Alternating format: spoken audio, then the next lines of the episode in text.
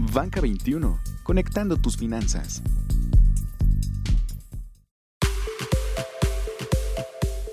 Este es el podcast de Banca 21. Comenzamos.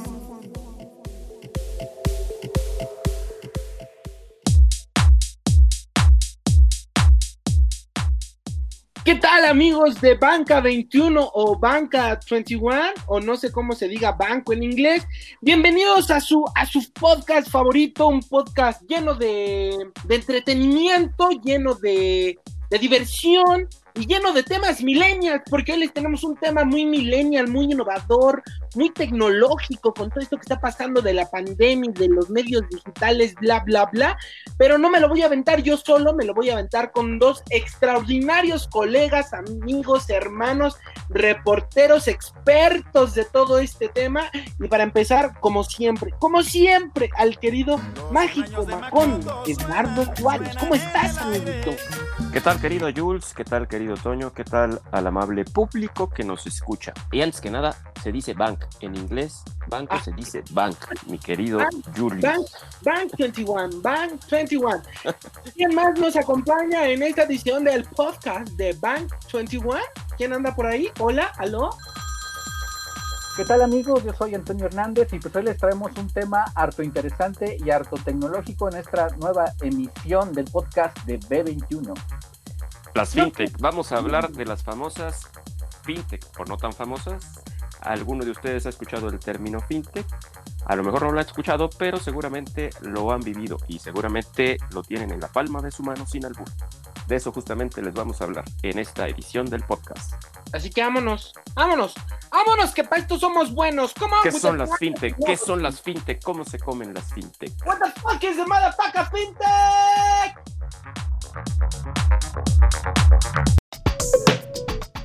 El tema de la semana. Universo FinTech.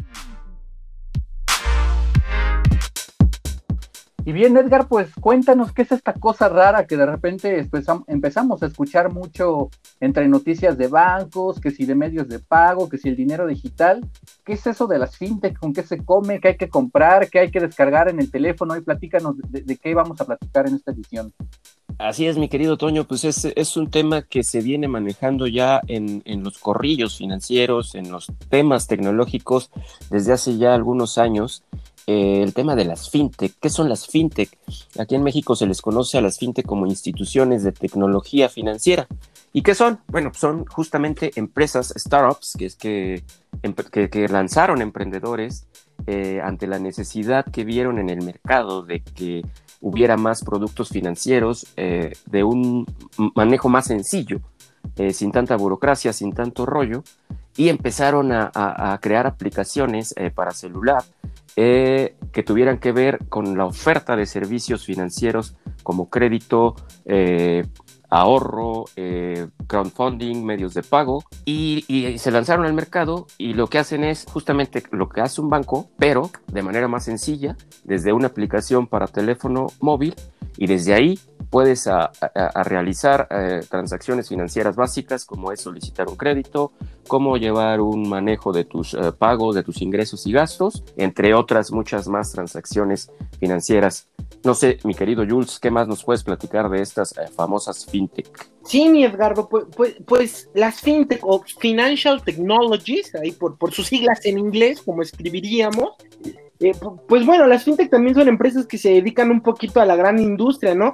Eh, cabe recordarle al público que quizá ustedes ya han estado en contacto con, con alguna de ellas y ni por enterados, por ejemplo, esta, esta mexicana Clip que, que se enfoca en, en aceptar tus pagos este, por una terminal eh, pues ya muy moderna y muy práctica, pues es una fintech que va en crecimiento, también conocidas como la- las unicornio. Eh, México, México es uno de los países que, que estos cuates de, de las tecnológicas financieras ven como un centro de operaciones, ven como un centro de oportunidad, no solo por el hecho de que aquí hay bastantitas fintech operando y que además se cuenta con una ley, una regulación específica para este tipo de empresas, que es algo muy importante mencionar, sino también porque estamos en contacto con, pues, con Estados Unidos, ¿no? Ahí con Mr. Trump, y, y Trump suena como fintech, según yo. ¿O tú qué opinas, Toño?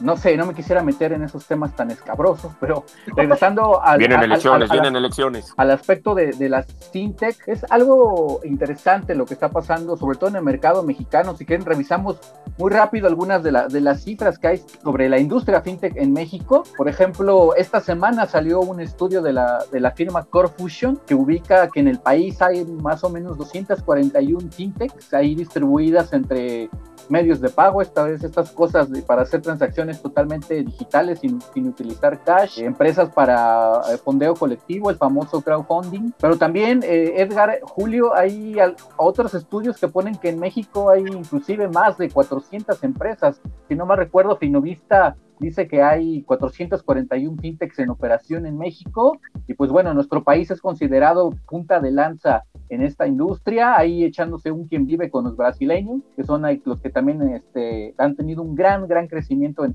este tema de las empresas financieras tecnológicas. Mi querido Toño, eh, lo comentas y lo dices eh, muy bien. eh, México es hoy día, de acuerdo a los diferentes informes, estudios que se han realizado, es uno de los líderes en el tema fintech de la región de América Latina junto con Brasil. Ahí se van dando un tiro, como comentas bien. Un año está México arriba, un año está Brasil arriba. México, como dices bien, en México hay, al- en alrededor de 300 fintech eh, distribuidas en diferentes categorías, ¿no? Como dices, son pagos. A lo mejor no conocemos eh, muchas, pero no sé, quizá OpenPay, eh, que les suene por ahí, Payit. O sea, son, son aplicaciones que desde tu celular puedes realizar infinidad de pagos sin tanta burocracia. También hay de- de créditos, sobre todo, sobre todo de crowdfunding, pero también hay de, de seguros, hay este, De inversión, de inversión, exactamente, de incluso hasta para algunos temas de impuestos, ¿no? ¿O no, mi querido Jules? Sí, sí, sí, miren, por ejemplo, algunos nombres que quizás se les puedan venir a nuestros escuchas en estos momentos. Cuando dices fintech, pues ¿qué? ¿Cómo se come? A ver, ya les dije, Clip, eh, Rappi, Rappi Pay es, es otro ejemplo de, de- de empresas de este pago. Eh, señor Pago, también medios de pago. Tenemos a Flink, una, una fintech que, en la que puedes invertir acciones de Apple, de Netflix, de Amazon, de, de, la, de, otro, de otras que son las Big Tech, pero luego nos vamos a, a- a temas más, este, más, más, más así, ¿no? Más bonitos, más especializados. Tenemos neobancos, por ejemplo, el caso de Nu, el caso de Albo, el caso de, de Flynn, de Binext, Broxel, Broxel, no sé si se acuerdan ustedes, amigos, Broxel. Las tarjetas pues, del metro. eh, La tarjeta del metro, exactamente. Entonces, más o menos, esas son las fintech, esas empresas que, que uno tiene en el celular y no tiene como tal una sucursal y todo lo es por medio de internet, muy rápido, muy seguro, porque además estos cuates utilizan biométricos y son 100% nativos digitales. Yo creo que la más reconocida aquí, como, como comentas, Julius, eh, y solo lo ponemos así como para darnos una idea de, de- de qué es una fintech. Yo creo que es Clip, ¿no? Porque lo vemos incluso anunciado ahí en televisión, en La algunos liga. programas especiales. Clip, pues es una fintech que se especializó en, en un tipo de dispositivos que se les otorga a los comercios para que puedan recibir pagos con tarjeta. Este- Es, independiente, es diferente a las terminales punto de venta que manejan los bancos, que son más caras, cobran un poquito más de comisión y son un poco más grandes, ¿no? Estas son Clip. Clip se, se- se especializa justamente en ofrecerle a los tenderos, a los comerciantes, este, este dispositivo pequeñito que les cuesta menos a los comerciantes, le pagan menos comisión y ya con eso les permite eh, recibir. Yo creo que es una de las más conocidas, pero también tenemos, como dices tú, a Dupla, a ah, todas esas que dijiste y cientos de más. Cubo Financiero, que es una de las principales, de las primeras que, que- que estuvieron aquí en el país, ¿no? Bitso, por ejemplo, yo no lo sabía, me voy enterando ahorita que estoy viendo el radar de Finovista. Z es directo, amigo, también es una fintech, ahí para que te des una idea. Sí, pues efectivamente es, es, es, es tener servicios financieros desde el celular, desde tu tablet, aunque no pueden hacer todo lo que hace un banco. Eso sí hay que aclararlo, ¿no, mi querido Toño? Así es, eh, seguramente la gente las ha visto ahí en, en anuncios en sus redes sociales, que es donde se, anu- eh, se están presentes con mayor fuerza. Y lo que están haciendo las fintech que operan en México, que algunas ya tienen marco legal, otras no, que no ahorita entramos sobre ese tema, es ofrecer una alternativa eh, a los bancos tradicionales. Estamos hablando de que puedes, desde abrir una cuentita, de- eh, descargando una aplicación, en unos cuantos minutos ya tienes eh, una cuenta para realizar algunas operaciones. Esto que comentan ya de algunas empresas que dan crédito, este, tanto crédito a personas, crédito a pequeñas empresas. La misma Afore, es que la- su aplicación Afore Móvil también es, es- está realizada por, por fintechs, que ahí se puede desde abrir una cuenta en una Afore, echarle una, una recarga a la FORE. Hay muchas cosas que se pueden hacer desde el teléfono. Y ese es el principio básico de las fintech, es hacer más fácil y más barato los servicios financieros si lo comparamos con los bancos. Sobre todo, la promesa, compañeros, que, que parece que se está cumpliendo, es que las fintech le están diciendo a los bancos, nosotros vamos a cobrar o menos comisiones o cero comisiones respecto de los servicios que tú tienes con tus clientes. Además, algo, algo importante también, o sea, sí, sí es importante mencionar que, que, que, bueno, que las fintech al fin y al cabo son una, una, un jugador competidor de la banca tradicional o, de la, o del mercado de seguros tradicional, por así decirlos, pero también hacen alianzas, ¿no? Por ejemplo, este tipo de modalidades que, que algunos tendrán en su teléfono para poder hacer transferencias por WhatsApp desde, desde la aplicación de su banco en el teclado de WhatsApp a otro banco, pues es realizado por una fintech. Cuando tú te metes a la aplicación de tu banco y te registras por datos biométricos con reconocimiento facial, es realizado con una fintech. Es decir, también entre, entre los jugadores tradicionales y entre las instituciones financieras de tecnología hay muchas alianzas. Me gustaría comentar un poquito de, de contexto, ¿no? Cómo es que surgen eh, estas fintech. Eh, las fintech, el término fintech empezó a surgir por ahí del 2008-2009, cuando pues, fue, eh, se registró esta crisis, ¿no? La, la, la, anterior crisis a esta que estamos viviendo hoy, que es todavía más fuerte, pero justamente como la crisis del 2008-2009 la generaron los bancos gringos, la, eh, estos emprendedores dijeron, bueno, aquí hay oportunidad, tenemos que crear alternativas de financiamiento o de servicios financieros a la gente. Desde ahí empezaron a surgir estas fintech, obviamente aquí en México llegaron hace apenas unos cinco o seis años que empezaba a surgir ya con más, con más impulso el término fintech y hoy es un sector importante. Tan, tan es importante que los bancos, justamente los bancos, eh, eh, sobre todo los más grandes, eh, se empezaron a acercar a las fintech eh, porque vieron que puede ser ahí un poquito de competencia, de que pueden quitarles un poco de mercado y pues eh, como dicen por ahí, si no puedes con el enemigo, únetele y los bancos pues empezaron a, a, a interesarse en estas fintech por el peso que están teniendo ya, ya sea generando alianzas, ya sea generando eh, convocatorias, es, comprando algunas, incluso por ahí tenemos el caso de BBVA que compró hace unos años OpenPay y algunos otros casos, pero ya están ahí, o sea, ya es un sector importante y bueno, están jugando de manera conjunta con los bancos para ofrecer mejores servicios a los clientes. Y tan es importante ya el sector que la autoridad puso la mira y en el 2000, desde el 2016-2017 empezaron a, a, a, cocinar una regulación específica para, para este sector, la cual se publicó y se hizo oficial en el 2018. ¿No es así? Mi querido Toño, ¿qué más nos puedes decir? Pues eh, iniciaré añadiendo tu comentario. Si no puedes con el enemigo, cómpralo. Es lo que están haciendo algunos bancos con, con las fintech que, que, tienen mayor potencial. Y en efecto, eh, debido a que este, este cambio eh, en la tecnología es una realidad, eh, otros países en Europa, Inglaterra sobre todo, tiene un gran avance en servicios financieros tecnológicos, la autoridad mexicana en la pasada administración pues se, se, puso las pilas y empezó a diseñar un marco legal, la famosa ley FinTech o la ley para regular a las instituciones tecnológicas financieras. Es más fácil que la, que la encuentren como ley FinTech. ¿Y qué ley busca? FinTech, ley FinTech. Exactamente. ¿Y qué busca? Es, pues básicamente poner reglas claras para tres, para tres tipos de, de empresas financieras. Estamos hablando del financiamiento colectivo, el famoso crowdfunding, los monederos electrónicos, estas cuentitas donde puedes aportarle una lanita y poder hacer compras en internet, por ejemplo. Y como pues PayPal, por ejemplo. Exactamente, como la más famosa es PayPal. Y la tercera, pues que dejó ahí en el limbo, se esperaba un poquito más sobre las criptomonedas, ¿no? Sobre qué podríamos hacer sobre las criptomonedas. La ley FinTech fue muy clara, es muy clara al respecto. Dicen, no se pueden usar eh, como moneda de intercambio entre los usuarios, solamente algunas operaciones ahí internas, pero no, no es algo que se pueda eh, usar por parte de los usuarios. Y estamos este, a la espera de que más empresas estén ya operando bajo esta, esta, ley. Esta semana la Comisión Nacional Bancaria de Valores dijo que está revisando a 90 empresas fintech que, se, que hicieron todo su papeleo para apegarse a, a, esta regulación. Y bueno, es un proceso tardado porque estamos eh, diciendo, muchachos, no sé qué opinan ustedes, pero es como si llegaran 90 bancos.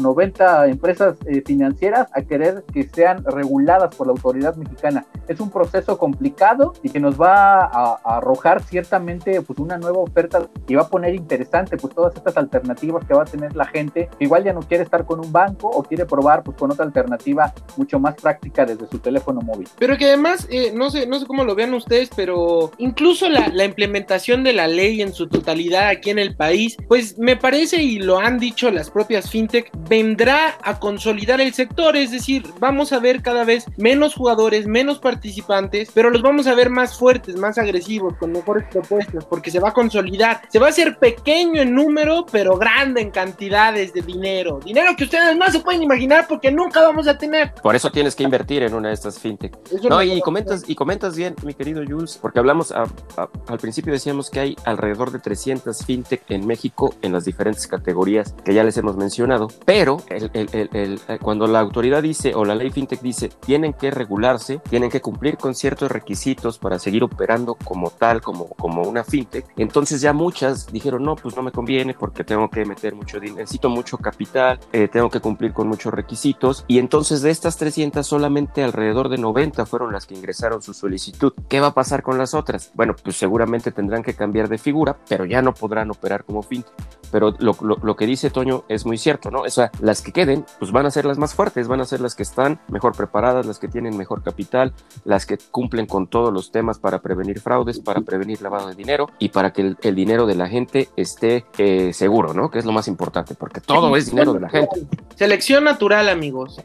Cállate. Y, no sé si igual si damos algunos ejemplos prácticos de lo que ya está pasando, ya mencionaban ustedes este, a esta empresa Clip para el uso de, tarjetas en, pequeños changarritos. La misma tarjeta del metro pues es desarrollada por, por una fintech, esta de que solamente acercas la tarjeta a esta cosita que tienen los torniquetes y ya te hace el cobro. Pero hay también otras cosas quizá un poquito más interesantes y complejas que están pasando en el sistema financiero. Por ejemplo, eh, Mercado Libre, que es una empresa 100% de comercio electrónico, eh, de unas semanas para acá empezó a ofrecer crédito directamente en su aplicación. Yo hice la, la, prueba, solamente me pidió escanear mi credencial de y poner allí algunos datos de identificación personal y en menos de cinco minutos, muchachos, me aprobó un crédito de dos mil pesos.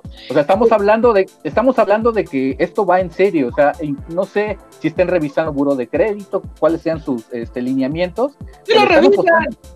pero le están apostando durísimo a que la gente empiece a obtener otros productos financieros directamente en su teléfono. O sea, un crédito en cinco minutos y hasta menos. ¿eh? Ahí yo tengo deditos como de Homero Simpson y me tardé en, capturar mis datos, pero sí, estamos hablando que la oferta es, es interesante. Y otro ejemplo práctico con un banco, con BBVA, que es el más avanzado en estos temas tecnológicos. Por ejemplo, si ustedes quieren actualizar su cuenta, si quieren hacer algunas transacciones por ahí, su aplicación les puede hacer directamente una videollamada con un ejecutivo para que realicen el proceso. Y si quieren evitar salir a la calle en tanto estemos con la maldita pandemia, pues se pueden aventar ahí este, el, trámite con, directamente con un ejecutivo del banco a través de, videollamada. Es algo que permite la legislación mexicana como parte de todos los cambios que ha habido por, la llegada de esta ola tecnológica. Así que poco a poco nuestras operaciones financieras este tipo de cosas van a ser mucho más comunes, mucho más cotidianas y la gente le va a empezar a, perder el miedo a utilizar la tecnología para mover su dinero. Piérdanle el y miedo. y, por, y, por, último, y por último, antes de que el señor productor eh, en cierres nos, nos, nos, corte, solamente entonces, eh, para que quede claro, quien quiera responder esta, esta pregunta, ¿utilizar una fintech es seguro?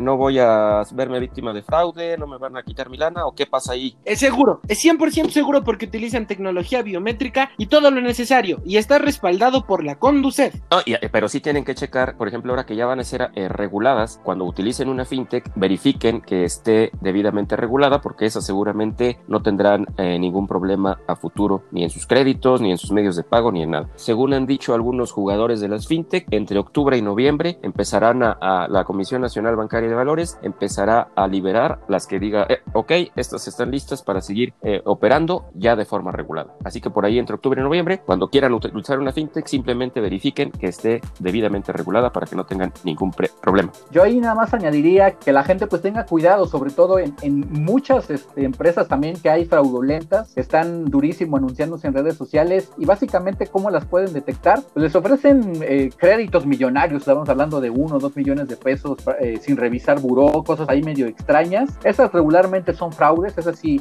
desecharlas de inmediato, pero las que son serias, en como decía Jules, y están registradas ante la Conducef.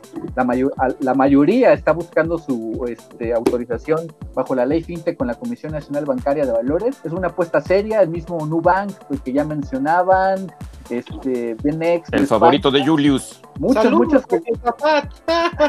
y hay, hay muchos jugadores que están ahí eh, ya ofreciendo una gama, sobre todo de tarjetas, tarjetas de crédito, tarjetas a meses sin intereses, productos que son muy comunes entre los usuarios de los bancos tradicionales. Así que pues, no está de más echarle una checadita, revisar muy bien sus condiciones, que tengan su registro ante la Conducef y pues por ahí empezar a probar algo diferente a, los bancos normales, dejar de ir a la sucursal y probar pues, con la tecnología en los servicios financieros. Se trata de hacer la vida más sencilla, pero sin dejar de lado la seguridad. Yo por lo pronto ya estoy aquí metiéndome a una fintech a ver si puedo conseguir un crédito para comprarme unas cartones. Unos cartones y yo nada más voy a patentar esta frase de, de un amigo muy querido. Las fintech son un movimiento.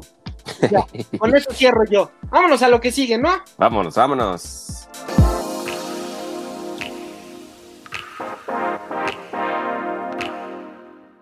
Banca 21, conectando tus finanzas.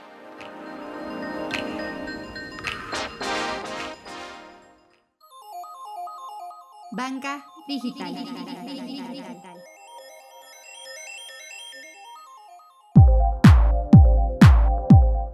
Pues ya estamos de vuelta aquí a su podcast favorito eh, y bueno, siguiendo un poco con el tema de, de, los servicios financieros digitales, hubo una noticia hace unos días que llamó eh, la atención en exceso. Mi querido Toño, mi querido Julio, ¿se imaginan ustedes subirse a un taxi de la Ciudad de México, de esos Rositas, un Sur Rosita, un Centra Rosita, y pagar desde su teléfono celular sin necesidad de sacar el billete de a 20, el billete de a 50, el billete de 100 y la morralla? ¿Se lo imaginan? Pues ojalá, ¿no? O pues ojalá. Pues sería buenísimo.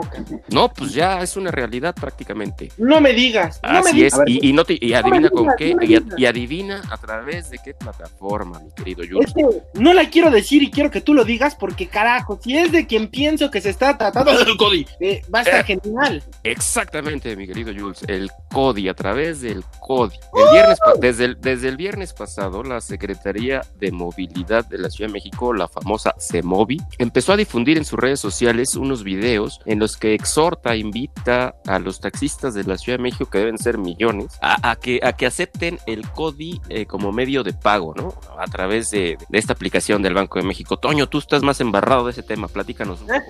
Embarradote Yo- que está. Yo la verdad solo espero que Ricardo Arjona no vaya a hacer una canción del el taxista y el así. Eran las 10 de la noche, le pagué por un Cody. Oye, puede ser una versión buena, ¿eh? Estaría buenísimo. No, le no, por transferencia. No la aceptó, mandé un Cody.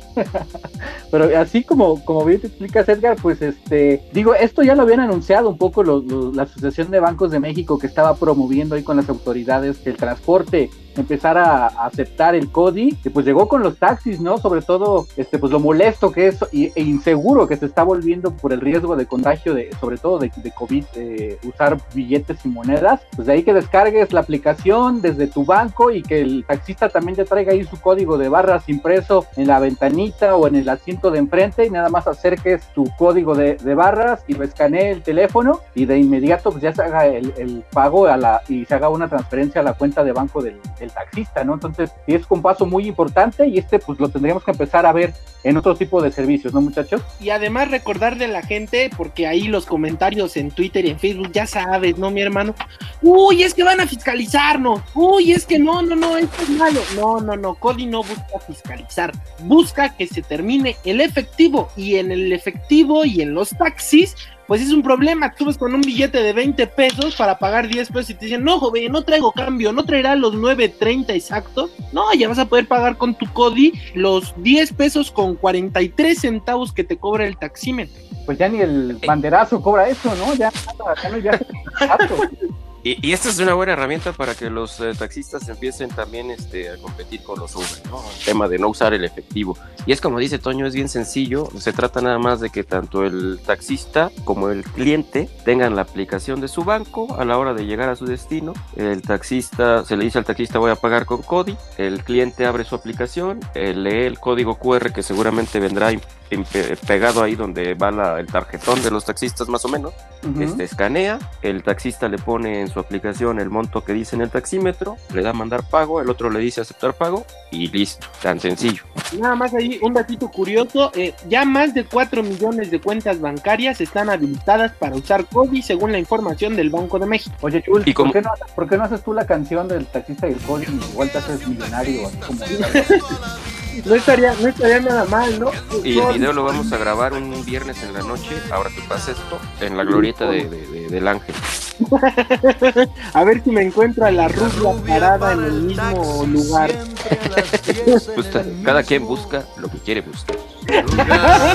Oigan, eh, pero sí, es, es, es, esta es una de las estrategias que, como bien decía eh, Julio, eh, la Asociación de Bancos había ya anunciado. Lo que buscan ahora es, primero empezaron a, a, enrolar a los pequeños negocios, sobre todo del centro de la ciudad y otras ciudades. Vino la pandemia, se puso un, ahora sí que se llegó un parón, como le dicen, a, este tema de, de, enrolar al CODI. Y ahora lo que viene, viene, viene un impulso más, más importante. uno de estos es a través del transporte público, como los taxis, seguramente ya lo veremos también en unos meses en, en, otros medios de transporte público, pero también viene ya eh, la instrumentación de, este, de esta plataforma, el aceptar pagos a través de CODI y cobros a través de CODI en las grandes cadenas comerciales. Lo han dicho ya el propio eh, Miguel Díaz, que es un, un, director del Banco de México. Viene ya, hay 184 empresas grandes interesadas en, en cobrar a través de CODI, entre ellas las grandes cadenas comerciales, y con eso esperemos que empiece ya a masificarse este, este medio, esta, esta opción de pago sin efectivo y Luis Niño de Rivera, ¿no, Edgar? Que también decía hace, hace, una semanita que, que, van a buscar implementarlo en los pequeños comercios, los bancos, una vez que, que pase toda esta maldita pandemia, como dice Toño. Pues yo creo que ya no tienen que esperar a que pase, ya, ya, ya, no urge, urge. No te esperen, urge ver Cody en todos lados. Eh, digo, la, la, última vez que yo vi Cody, amigos, este, ya en un changarrito fue ahí por las calles de la torre BBVA algunos, eh, yo me comí unos taquitos ahí cerquita y pagué con Cody, ¿eh? Mis 50 pesitos, o sea, ya había changarritos que le habían entrado, y pues ahora después de mis tacodis exactamente, entonces ya los tacos. que empiece la reactivación, que los changarros que hayan este, sobrevivido a, a, la pandemia, pues también empiecen a entrar al Cody, ¿no? Y acepten este tipo de pagos que seguramente a mucha gente se le va a hacer atractivo ya no andar sacando el, el cash y pagar directamente con su aplicación de, de su banco desde su teléfono. Y, te, evitas eso de que no, no tengo cambio, joven, o no traes un peso para darte 50 y te devuelvo 100 y tú me das dos pesos que nunca he pero bueno. yo, ahorita les voy a mandar un CODI para informarles que ya tenemos que pasar a despedirnos.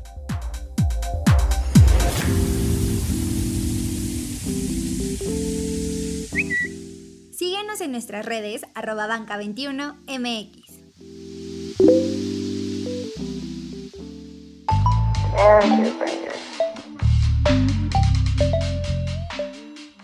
Bueno amigos de, de Bank 21, Banca 21 o Banca 21 en portugués, hemos llegado al final de un nuevo episodio de este podcast, el final de lo nuevo, carajo, ya no sé ni qué estoy diciendo, esta pandemia me tiene loco, pero pues, pues, les mandamos muchos saludos, ojalá que les haya gustado este, este podcast tan digital, tan tecnológico, que es justamente el propósito de Bank 21. Eh, Toño, no sé si quieras mandar saludos, aparte de recordarle a la gente que, que, nos, que nos sigue en redes sociales. Claro, ya saben, ahí eh, búsquenos en Facebook, en Twitter, eh, denos un bonito like para seguir sobreviviendo en estos días de, confinamiento. Y pues nada, mandarle un saludo a los otros integrantes de, de, este gran equipo, sobre todo a la niña Karen que han dado un poquito mal de salud. Esperemos que se recupere pronto y regrese con nosotros, a la voz seriosa y a la voz sexy del señor Mike Pasteki no pudo estar tampoco con nosotros en esta ocasión. Y pues nada, nos seguimos escuchando. Juárez. Igual me despido, saludos al resto del equipo, que estén haciendo lo que estén haciendo, la niña Karen que se recupere pronto, porque extrañamos una voz femenina en este podcast que nos van a seguir tachando del Club de Top. Muchas gracias por escucharnos, den los like y síganos escuchando en las próximas ediciones de este su querido podcast. Bajen, bajen Cody, bajen la aplicación de una fintech y ya saben, carnales, échenle ganas al mundo digital. Porque las fintechs son un movimiento y el Cody es un movimiento. Todo en esta vida es un movimiento, la tierra no se deja de mover. Vámonos. Esperen la del taxi de Ricardo Arjona con Cody. Eran las 10 de la noche, le mandé un Cody.